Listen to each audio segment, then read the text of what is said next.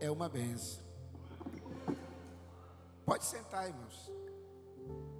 Abra sua Bíblia em 2 Samuel, no capítulo 19. Eu acredito que eu estava numa teima desde a hora que eu cheguei aqui, com a Maria, com a mãe da Maria, com o pastor, com a Égila, para perguntar se essa era a terceira ou a quarta vez que a gente estava vindo pregar aqui, né? A gente já está perdendo a conta. Mas na verdade eu estava assim, perguntando isso, porque toda vez que eu venho aqui, irmãos, eu sou abençoado, eu sou ministrado, eu sou renovado, eu sinto ânimo na alma, no espírito, no coração. Então eu quero primeiro agradecer a Deus pela oportunidade, que é Deus que está preparando isso.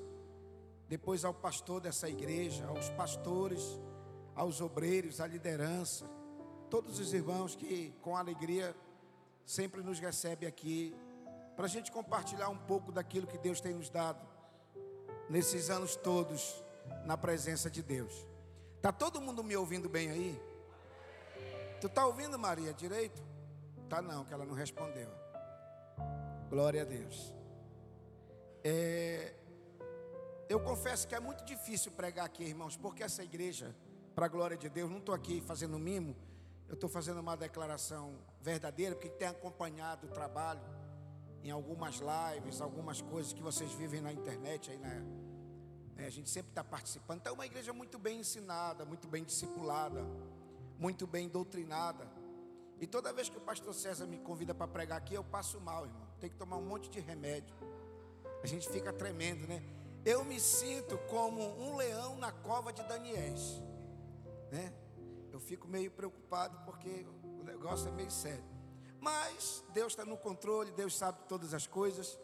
A gente pediu uma palavra de Deus e Deus me levou para esse texto aqui interessante, hoje é Santa Ceia. E talvez você ache que não tenha nada a ver, o pastor nem me disse o tempo da pregação. Mas hoje eu não estou com pressa, pastor. Vai ter culto lá na igreja, mas eu não sei porque a minha mulher me proibiu de ir para o culto hoje. Ela disse: Não venha, não chegue cedo, fique lá. Não sei o que, que eles estão preparando para mim, mas amém. Então eu estou mais à vontade, não estou com pressa. E eu queria ler com você a partir do versículo 31 de 2 Samuel, continuando louvando, adorando, exaltando a Deus. Por essa noite tão especial, irmão, Santa Ceia, né? Diz o versículo 31: Também Barzilai de Gileade desceu a Rogelim e passou com o rei o Jordão para acompanhar para o outro lado do rio. Quem está lendo aí, irmãos? Quem está lendo aí? Eu estava meditando nessa mensagem aqui para pregar aqui, me lembrando do pastor João. Depois eu conto a história para vocês. Aí o segundo versículo 32 diz assim: Ora, Basilai era muito velho, da idade de 80 anos. Irmãos, quem está lendo aí, irmão? Tem alguém aqui com 80 anos? Pastor João, o senhor é muito velho, viu? Quem está dizendo aqui é a Bíblia. Está dizendo que Basilai era muito velho, né? Da idade de 80 anos, ele tinha, olha, olha o que diz agora. Ele tinha sustentado o rei quando este estava em Manaim, pois era homem muito rico. Olha aí, pastor João, receba a profecia. Era um homem muito rico. Glória a Deus. Disse o rei a Basilai: Passa tu comigo, e eu te sustentarei em Jerusalém. Porém, Basilai disse ao rei: Quantos serão os dias dos anos da minha vida, para que suba com o rei a Jerusalém? Da idade de 80 anos sou eu hoje. Poderia eu discernir entre o bom e o mal? Poderia o teu servo ter gosto no que come e no que bebe? Poderia eu ainda ouvir a voz dos cantores e das cantoras? Porque seria eu, teu servo, pesado ao rei, ao meu senhor? É uma pergunta. Com o rei irá o teu servo ainda um pouco, mais além do Jordão, porque o rei, por que, que o rei me daria tal recompensa? Irmãos, eu, é o meu jeito, eu gosto disso. Me perdoe se não for prática dessa igreja. Mas pega aí no ombro do seu irmão e pergunte para ele assim: Você quer ir até o Jordão ou você quer chegar em Jerusalém?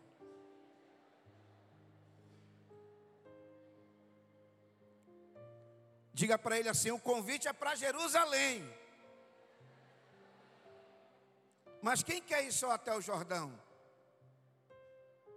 Ir para as águas parece uma coisa boa. Mas Davi está convidando Basilai para ir para Jerusalém. E ele disse: Não, eu vou só até o Jordão, porque eu sou velho. Acabou. Por que, que o rei vai me dar essa recompensa? Versículo 32. Deixa voltar o teu servo, para que eu morra na minha cidade. Irmãos, quem é que está com vontade de morrer aqui? Quem é que quer morrer, irmãos? O rei estava fazendo um convite para ele ir para Jerusalém, e ele está dizendo que vai ficar porque ele quer morrer. Aí, vamos terminar, vamos.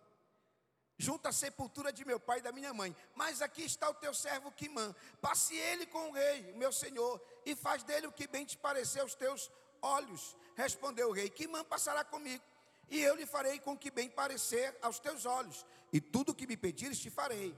Olha o que diz o 39. Havendo todo o povo passado o Jordão, e passado também o rei, beijou o rei a Basilai e o abençoou, e Basilai voltou para o seu lugar. Deixa eu fazer só uma pergunta antes de começar a gente entender isso aqui. Quem quer passar o Jordão e ir para Jerusalém? Ou quem quer chegar no Jordão e aí vem a redundância e voltar para trás? Se a gente for contextualizar essa história, irmãos, a gente fica aqui até domingo que vem, porque vai ter que contar toda a história de Israel, a história de Davi, a situação que está acontecendo aqui, porque só essa história aqui é a história de Absalão, quando se rebeliou contra o seu pai, usurpou o reino, tomou o seu reino. Davi fugiu, não porque tinha um exército fraco, porque se a gente for contextualizar a história, até onde eu me lembro, o máximo de homens que Absalão conseguiu juntar foi uns 200, 300 homens, que ele, que ele roubou o coração, que ele enganou o coração num levante político contra o seu pai, porque tem toda uma história que começa desde quando a sua irmã é estrupada pelo próprio irmão, e o pai não resolve a parada, e aí lá vai lá, Absalão resolve matar o seu irmão, e o pai fica revoltado, expulsa ele, ele vai embora. Se não me falha a memória, fica cinco anos fora. Depois de muito tempo pede arrego, o pai aceita, mas que ele fique lá na porta da cidade, sem comunhão, sem abraço, sem beijo, sem conversa. Eu acredito que essas histórias é muito conhecida e lida por todos. E eu estou correndo, porque eu quero chegar aqui, para a gente ganhar tempo, porque tem ceia. E eu brinquei um pouquinho aqui, mas a gente não pode demorar muito. Eu só estou tentando trazer você para o contexto, para você entender a situação. Davi, eu dizia que Absalão talvez tivesse uns 300 homens. Davi, só com ele andando, fugiu de Israel, só com ele foi uns 600 homens. Era um homem guerreiro, era um homem acostumado, foi criado vencer batalhas. Já menino matava leão, matava urso. Primeira experiência depois de ungido matou gigante. Acostumado a derrotar exércitos, a vencer batalhas, foi o guerreiro, foi o rei, foi o homem segundo o coração de Deus que Deus chamou para estabelecer a paz em Israel, para estabelecer a nação de Israel, para construir Jerusalém, para trazer a arca de volta. Até mesmo no coração ele sentiu o desejo de fazer o primeiro e grande templo. Davi, esse camarada, adorador, levita, né, homem de Deus, sensível, que chorava, admitia pecado, se arrependia, pecava, caía, e tem todo esse contexto, como eu disse. Se a gente for aqui, a gente fica até. Mas não precisa. Vamos ser direto aqui, porque hoje eu queria falar desse velho de 80 anos muito rico, que é desafiado por, pelo rei a ir para Jerusalém, a voltar para Jerusalém. E no contexto, se você ler, o rei é bem claro e diz assim: Basilai, bora para Jerusalém comigo, porque lá eu vou te recompensar. Lá eu vou te sustentar. Lá eu vou te abençoar. Jerusalém é o destino final. Jerusalém é o lugar da glória de Deus. Jerusalém é a casa de Deus. Jerusalém é a morada eterna dos servos de Deus. Eu sei que eu posso estar pegando um texto, um contexto lá no Velho Testamento que já passou, mas ele está aqui para nos ensinar ainda hoje que o nosso Deus continua de pé, continua o mesmo Deus, continua fazendo promessas, continua nos esperando em Jerusalém para nos recompensar. Irmão, você acha que você está aqui por quê? Olha, olha para cá. Santa Ceia eu não gosto de pregar, eu gosto de dar uma reflexão baseado na liturgia da ceia. Porque quando você faz a leitura da ceia, lá no texto e no contexto, vai dizer assim: ó, examine-se o homem a si mesmo e depois coma o pão. Então é uma autoanálise.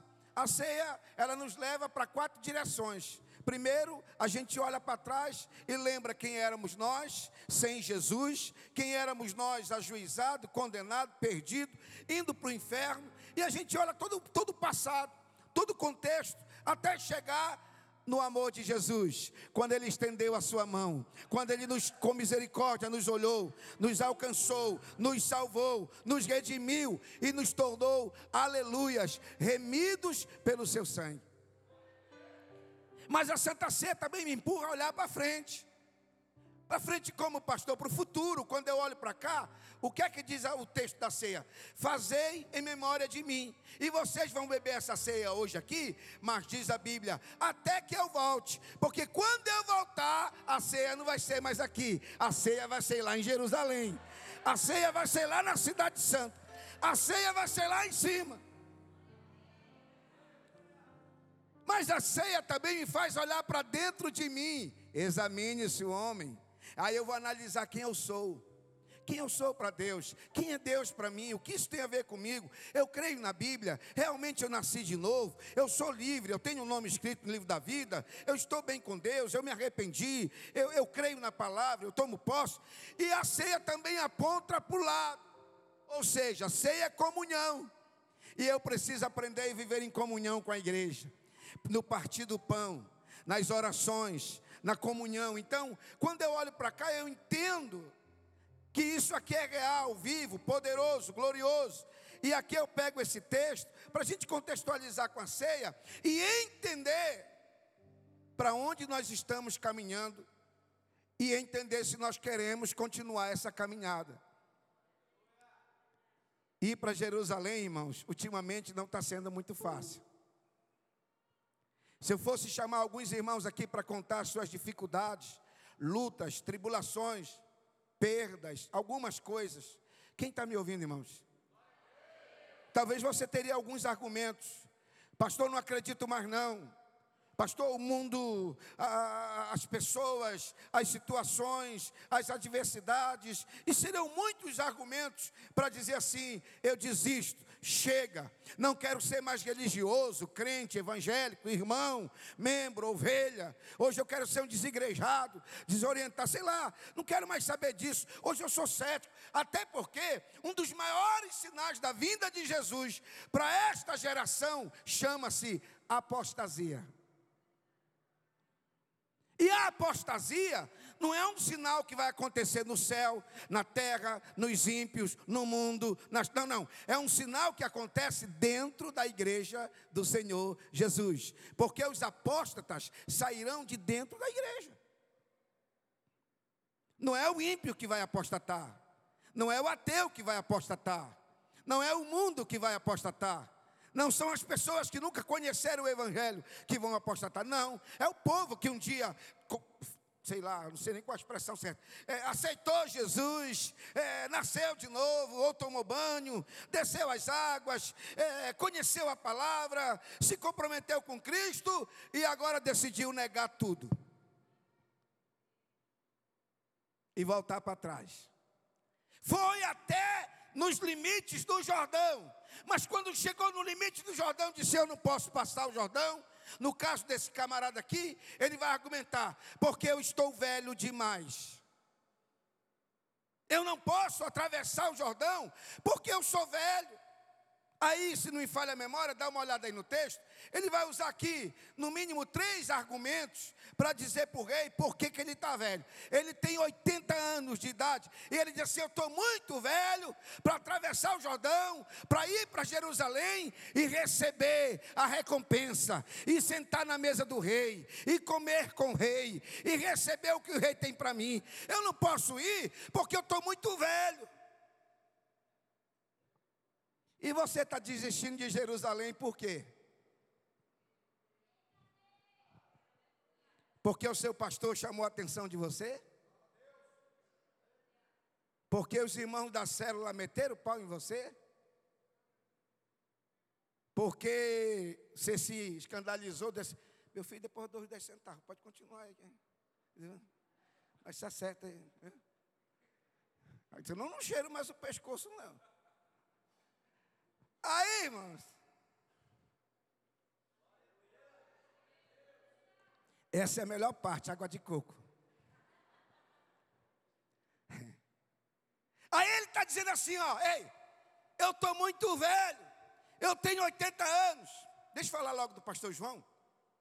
Eu me lembro que uma vez, foi no aniversário do pastor César, nós tivemos o privilégio de vir aqui dar uma palavra.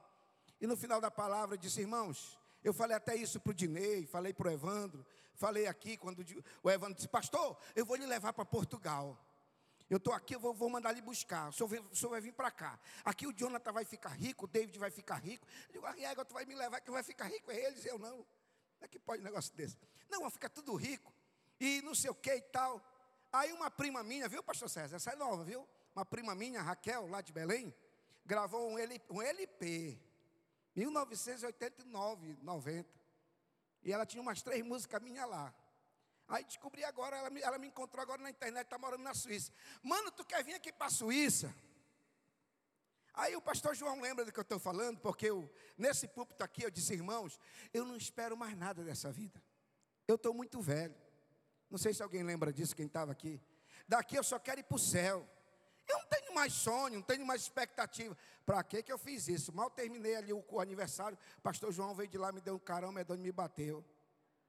Me humilhou. Me xingou. Tenha vergonha, seu cabo. Que história é essa de velho? Olha, eu aqui com 80 anos, estou vivo, estou aqui.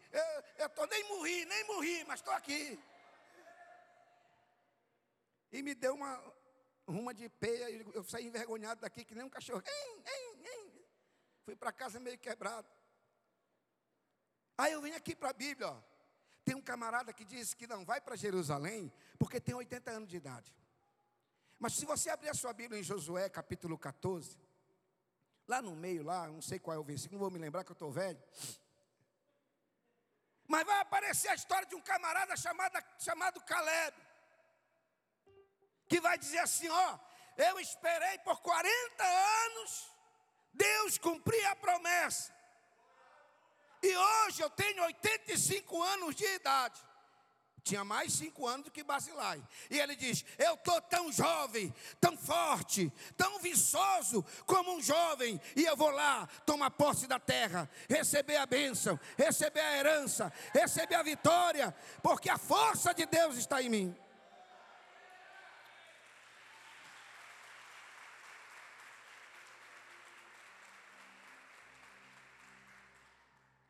Pastor, eu não entendi a mensagem, pois vamos para ela. Leia comigo o versículo 35, por favor. Porque se o senhor fosse dar um tema para essa mensagem, pastor, vocês já entenderam a mensagem. E se eu parar agora, todo mundo já entendeu, não precisa continuar pregando.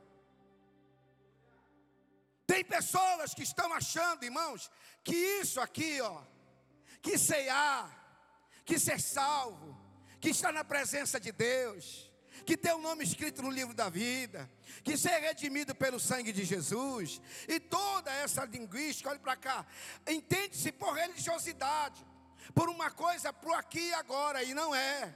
A nossa promessa é eterna. Jerusalém nos aguarda. A recompensa está lá. Tem um livro na mão do Cordeiro, e o seu nome está escrito nesse livro. Eu entrei aqui e a igreja estava cantando: Glória, glória, aleluia. O meu nome ouvirei Jesus chamar. Então, quando eu olho para a ceia, eu não posso olhar para prédio, para religião, para placa, não. Eu olho para uma eternidade gloriosa, para as promessas de Deus, para a vida eterna, para tudo que a Bíblia me ensina que vai ver, haver depois desta vida, depois do Jordão. A nossa vida aqui, irmãos, é até o Jordão. Quando passar o Jordão, termina a vida aqui e começa a vida em Jerusalém. Começa a vida do outro lado. Começa a vida eterna. E nós vamos sentar na mesa do rei para ceiar com ele. Só que tem um problema. Quais são os argumentos? Ó, eu vou repetir. Essa mensagem é tão para hoje. Por tudo que nós estamos vivendo. E não vamos falar só de política, não. Nós estamos falando de tudo. Tudo. Só o que tem são mensagens, situações e tantas coisas para nos tentar impedir de chegar em Jerusalém. Para nos fazer até ir até perto do Jordão, mas não passar o Jordão e chegar em Jerusalém. Os argumentos, as desculpas são muitas. Quem está entendendo? Não decepcionei. Não, não acredito mais não. Não, deu tudo errado. Não, isso aqui é fábula, crendice, sincretismo religioso. São muitos os argumentos para nos fazer não chegar na promessa do rei. Basilai era um homem rico, só para a gente resumir, de Gileade. E Davi estava fugindo quando Absalão tomou o reino. Eu não vou contar toda a história, porque como eu falei, se a gente for falar, né? Ele tomou o reino, ele, ele, ele roubou o coração do povo, usurpou o pai. E o pai fugiu, não era porque não tinha um exército, não era porque não era um guerreiro, simplesmente ele não queria matar mais um filho, já tinha perdido um, e agora ia perder outro. Teve, uma filha violentada, olha para cá. E ele não queria também, presta atenção, ele, ele não queria também que o reino ele disse: Não, eu prefiro sair do que Absalão entrar em Jerusalém e destruir Jerusalém. Pastor César, quando eu fui embora, que eu entreguei a quadrangular, foi essa mesma visão. Eu disse: Não, eu prefiro entregar, deixar toda a igreja aí e eu ir embora. Porque se alguém tem que perder alguma coisa, sou eu. Mas o reino fica, a igreja fica, o povo fica. Ele está entendendo o que eu estou falando.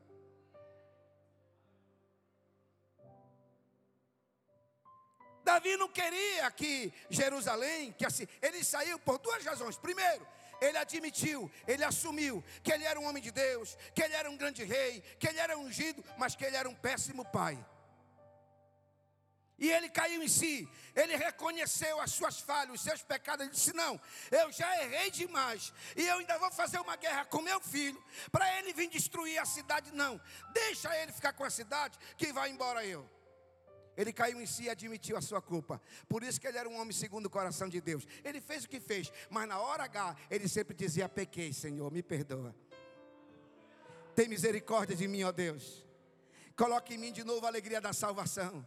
Derrama sobre mim o teu espírito. Quem está entendendo, irmãos? Aí ele abre mão e vai embora. Segundo a história, ele não leva nada de Jerusalém. Praticamente ele vai andando, vai embora numa marcha. E aí ele vai para esse lugar aí, aonde esse homem aparece, o rico, o Barzilai, e vai sustentar o rei. Escuta a história para entender. Ele vai sustentar o rei, ele vai dar pão, vai dar água, vai dar comida, vai dar sopa, vai dar tudo para o rei, ele é rico. Então vamos, vamos contextualizar na história de hoje. É como se fosse alguém investindo numa obra missionária.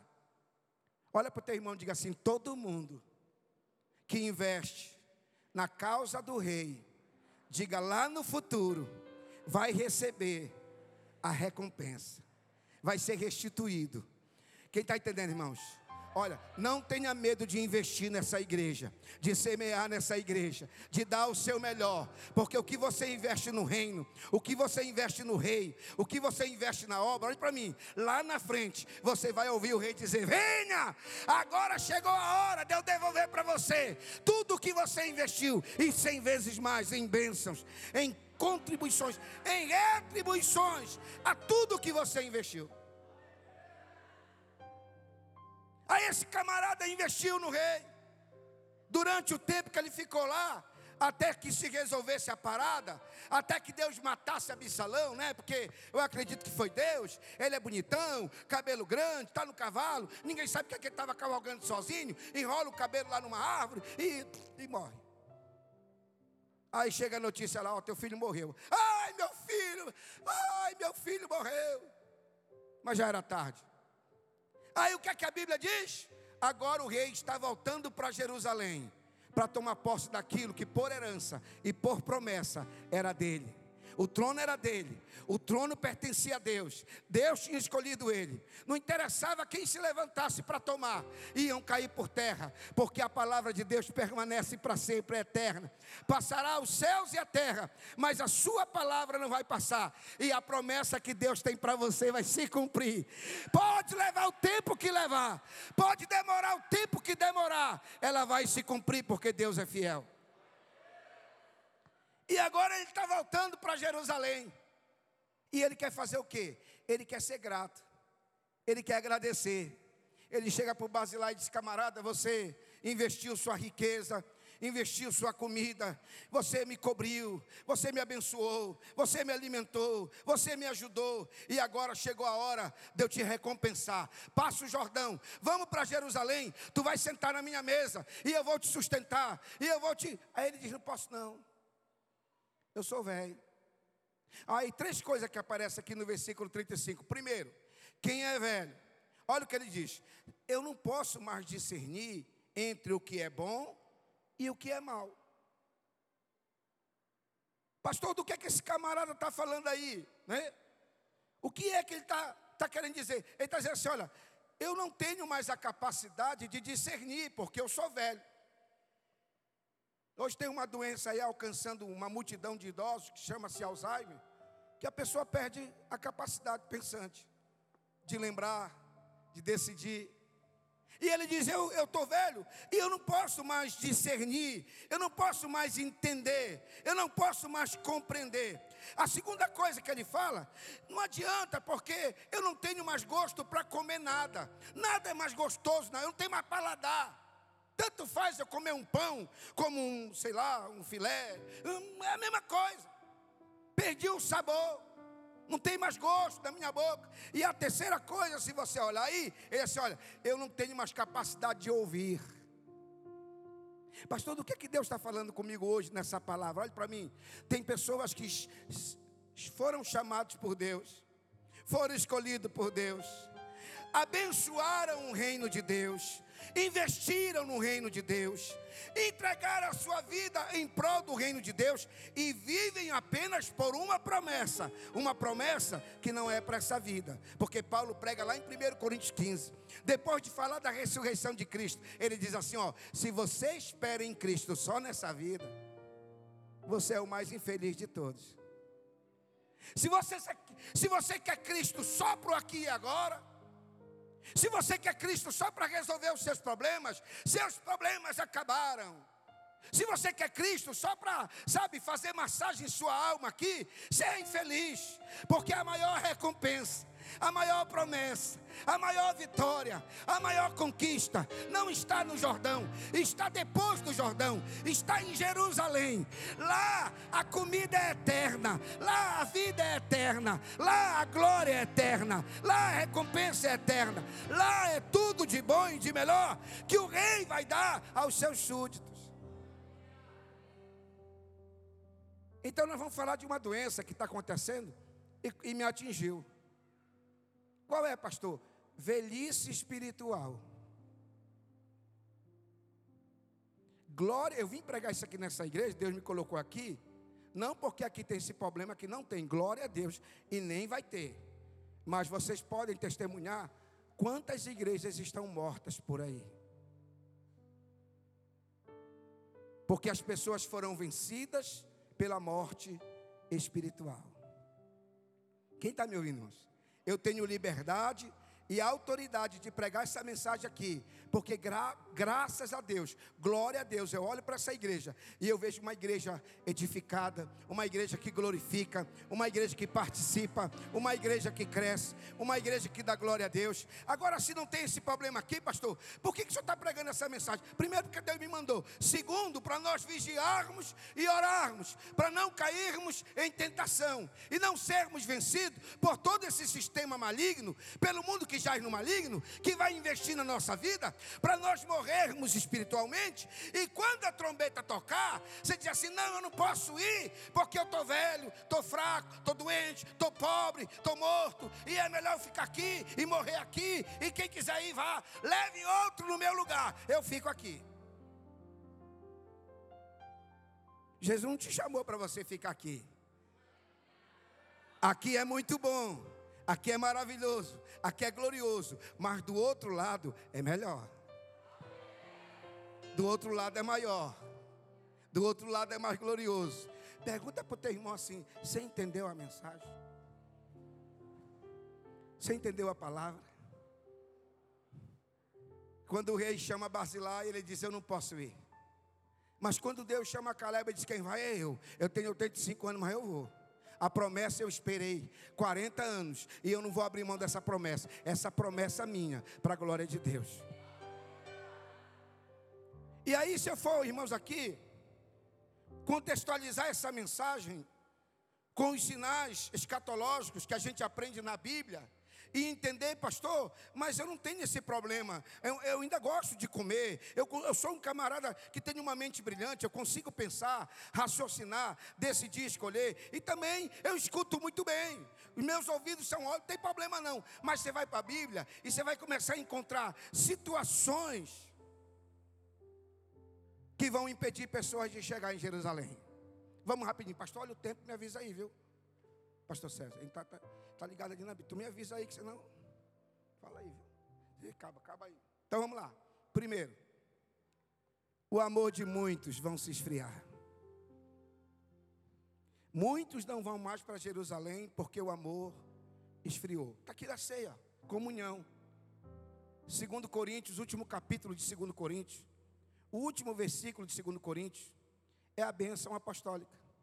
Que a graça do Senhor Jesus, o amor de Deus o Pai e a comunhão. O Espírito Santo, através da ceia, vem ministrar comunhão, aquela direção que eu falei. E a gente vai para Apocalipse, capítulo 2, encontra uma igreja que era grande, que investiu em missões, que abriu outras igrejas, que abençoava a Ásia. Olhe para cá. Mas Deus, quando olha e faz uma radiografia da igreja, Ele diz assim: ó, o que eu tenho contra vocês, vocês perderam o primeiro amor. Mas a promessa está de pé. Jerusalém está de pé. A eterna Jerusalém. Jerusalém, Jerusalém. Canta. É real. Não é ilusão. Não é fake news. Sabe, a gente está tão acostumado na religiosidade, sabe, no sistema, na coisa, que a gente esquece a eternidade. Esquece que o plano divino de Deus não é só para aqui e agora, não. Aqui é 80 anos, 85. Se você for descer Gonçalves, vai viver 150, não tem problema. Mas tem uma hora que você vai pegar o beco, não fica mais aqui, não. Aí é outro lado do Jordão. Ou vai para Jerusalém, ou fica morto no lugar onde você escolheu. Quem está ouvindo, irmãos? Você acha que o rei, rei, a Bíblia fala, não abrir, no piscar de olhos, o céu vai se abrir, o Cordeiro de Deus vai descer com seus anjos, a trombeta vai tocar, e você vai ouvir o rei dizer: Ei, vinde, bendito de meu Pai, entrai na cidade pela porta e se assentai à mesa, porque eu, o Cordeiro, vou servir vocês na mesa em Jerusalém. Não, mas eu estou cansado. Estou decepcionado. Não acredito mais em pastor, em igreja. Não, esse negócio de religião, de Bíblia. Isso é fanatismo. Eu fui criado nisso. Nunca aconteceu. Nunca se cumpriu. O amor se esfriando. A apostasia aumentando. A ciência se multiplicando. Os sinais estão aí, meus irmãos. Não precisa nem abrir a Bíblia para ver sinais. Os sinais, você sai na rua, você liga a televisão, você está vendo os sinais estão acontecendo. Então a Bíblia nunca se cumpriu tanto como nesses dias. E não precisa ler muito, nem pesquisar muito, só precisa discernir bem, ouvir bem e ter um bom paladar. Quem está ouvindo, irmão? Quem está aí? Pergunta para o seu irmão, quem quer ir para Jerusalém? Pergunta, você quer ir? Você vai ficar no Jordão? Ei, irmãos, eu não estou convidando ninguém para morrer, não. Eu estou dizendo para você que olhe para cá. Você pode viver 80, 85, 90, 100, mais uma hora. Se nós não formos arrebatados, olha para cá, nós vamos embora. Vai ter uma desculpa. Ah, foi o coração que parou, foi o AVC. Vai ter uma desculpa. Mas nós vamos embora, porque está na Bíblia. Está escrito e nós cremos nisso. Agora nós temos que pegar essa palavra aqui, porque, meu irmão, esse basilai é muito sem noção. Era hora que eu dizia, rei, pois quem vai sou eu. Não era por causa do interesse, porque o rei ia me sustentar, não, irmãos. Era por causa da recompensa, da glória, daquilo, irmão. Quanto tempo você está no Evangelho? Quanto tempo você ora? Quanto tempo você oferta? Quanto tempo você contribui? Quantas vezes você já doou alguma coisa para alguém? Já orou por alguém? Já visitou alguém? Quantas noites de oração? Quantas lutas? Aí, quando está bem na beirada de ser chamado para receber a recompensa, diz: Não, vou não, vou desistir porque. É, é, porque quem entendeu? Aí então você vai cantar aquela música, vou não, posso não, quero não. Pega no ombro do teu irmão, aperta até ele gritar diga assim: Você vai. Diga, você vai, diga. Diga, você vai para Jerusalém. Diga, o seu lugar está lá. A sua cadeira está lá. Diga, o seu nome está lá. Diga, Ninguém vai impedir você de ir. Quem crê que vai, diga glória a Deus. Diga aleluias. Você vai. E eu creio que você vai. Em nome de Jesus. Aí o rei disse: Tu não quer não? Não, leva o meu, leva o meu, meu servo. Tá bom. Você está decidindo. Aí ele volta e vai morrer. Só para ser sepultado. Então, meu irmão, nesse mundo vai aparecer um monte de coisas que vão nos convidar, que vão nos desmotivar, que vão tentar nos desorientar, que vão tentar nos tirar da palavra, nos tirar da cruz, nos tirar do alvo, nos tirar da redenção, nos tirar da recompensa, nos tirar da coroa, nos tirar do caminho, da vida, da luz, nos tirar da eternidade com Deus. E todas essas coisas vêm e a gente se enche delas e usa como desculpa, como argumento, como refutação. Não, não amo mais, não vou. Não. Chega! Está na hora de assim, ei, eu vou me encher do Espírito, eu vou me renovar todo dia, eu vou para a presença de Deus, eu vou orar, eu vou me arrepender, eu vou lutar, eu vou vencer, eu vou crescer na presença de Deus e eu vou continuar firme, porque quando a trombeta tocar e ele chamar o meu nome, eu vou dizer: quem vai é eu, quem está chegando é eu, quem está entrando é eu, e eu não volto para trás. Nós não somos daqueles que recuamos, daqueles que desistem. Paulo prega a Timóteo e diz assim: ó, ei camarada, você tem que lutar como um bom soldado, você tem que perseverar na palavra, não pode esquecer o que você aprendeu, fica firme, toma posição. A guerra é grande, é o combate da fé, mas se você perseverar, você vai receber a coroa de glória, você vai receber o que Deus tem para você, você vai receber a recompensa. Então não arrega, não desiste, não desanima. Então o que é que nós precisamos fazer urgentemente, irmãos?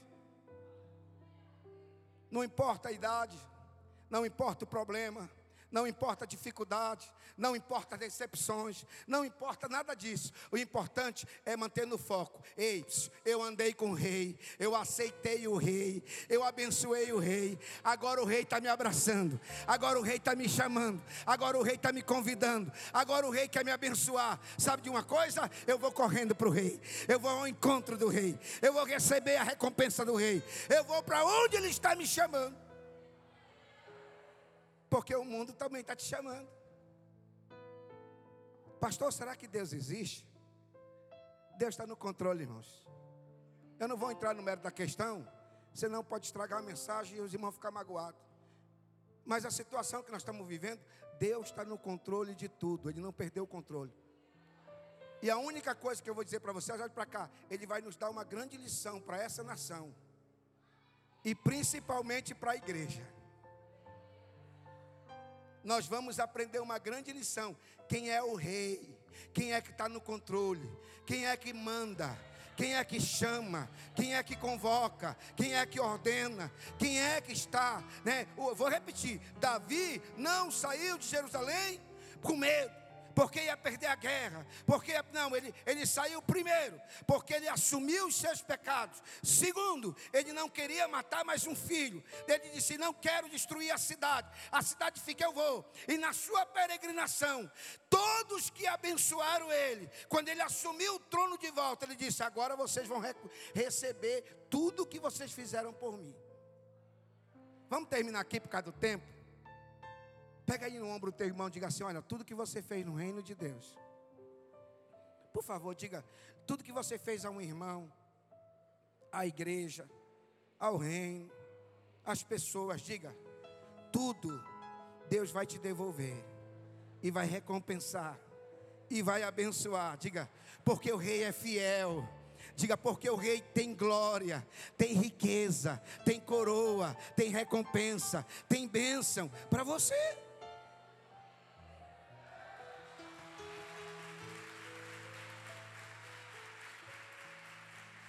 Mas eu não posso.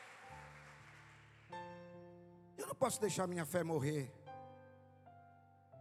Eu não posso deixar minhas convicções serem vencidas, seja por qualquer circunstância. Eu não posso deixar desistir. Desistir do que eu sempre acreditei, do que eu sempre preguei. Eu estava dizendo, pastor César, vou fechar a Bíblia aqui. Estava dizendo, comentando com alguém. Os colegas meus ligam para mim.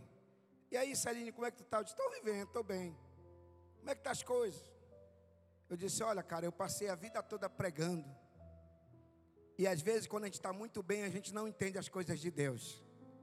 A gente só consegue ver Deus assim, de bem de pertinho, quando a gente está no deserto, na dificuldade, na tribulação. Aí ele disse assim: o senhor está vivendo do que, pastor? Eu digo, de milagres. Eu não tenho nada, mas de nada sinto falta. Quando se menos espera, chega o um milagre, chega uma resposta, chega uma bênção, chega uma vitória. O que é isso, pastor? É Deus, é o rei dizendo: está aqui a tua bênção, está aqui a tua recompensa. Então o teu Deus é fiel, permaneça fiel, fique atento, não perca a capacidade de ouvir não perca a capacidade de comer da palavra, de se alimentar aqui nessa igreja, que aqui o pasto é bom. Tem palavra, tem doutrina, tem ensinamento. Não pare de comer. Não diga assim, não, não vou comer mais a palavra, que a minha boca não tem mais sabor, não tem mais. Quem está entendendo, irmãos? Não, eu não vou mais ouvir, não. Cansei de ouvir. Eu não consigo. Eu escuto, mas eu não ouço. Está certo essa palavra? Ouço. Davi uma vez escreveu um salmo, não sei se é o 62, ele diz assim: ó, uma vez falou Deus e duas eu ouvi que o poder pertence a Deus. Como é que pode? Deus falou uma, ele ouviu dois.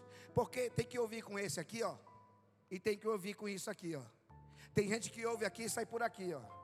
Só ouve com isso aqui, não ouve com o coração, não ouve com a alma, não ouve com a mente, não ouve com o intelecto, sabe? Está entrando por aqui, saindo. Então, ó, é para ouvir e tomar posse, é para ouvir e crer, é para ouvir e obedecer, é para ouvir e se alimentar, é para ouvir e se renovar. Ah, estou velho, estou frio, estou fraco. Então, vai para a presença de Deus e se renova, se enche do Espírito, bebe do Espírito, ouve a palavra, crê na palavra, se congrega, vai com os irmãos, vamos viver a comunhão e assim.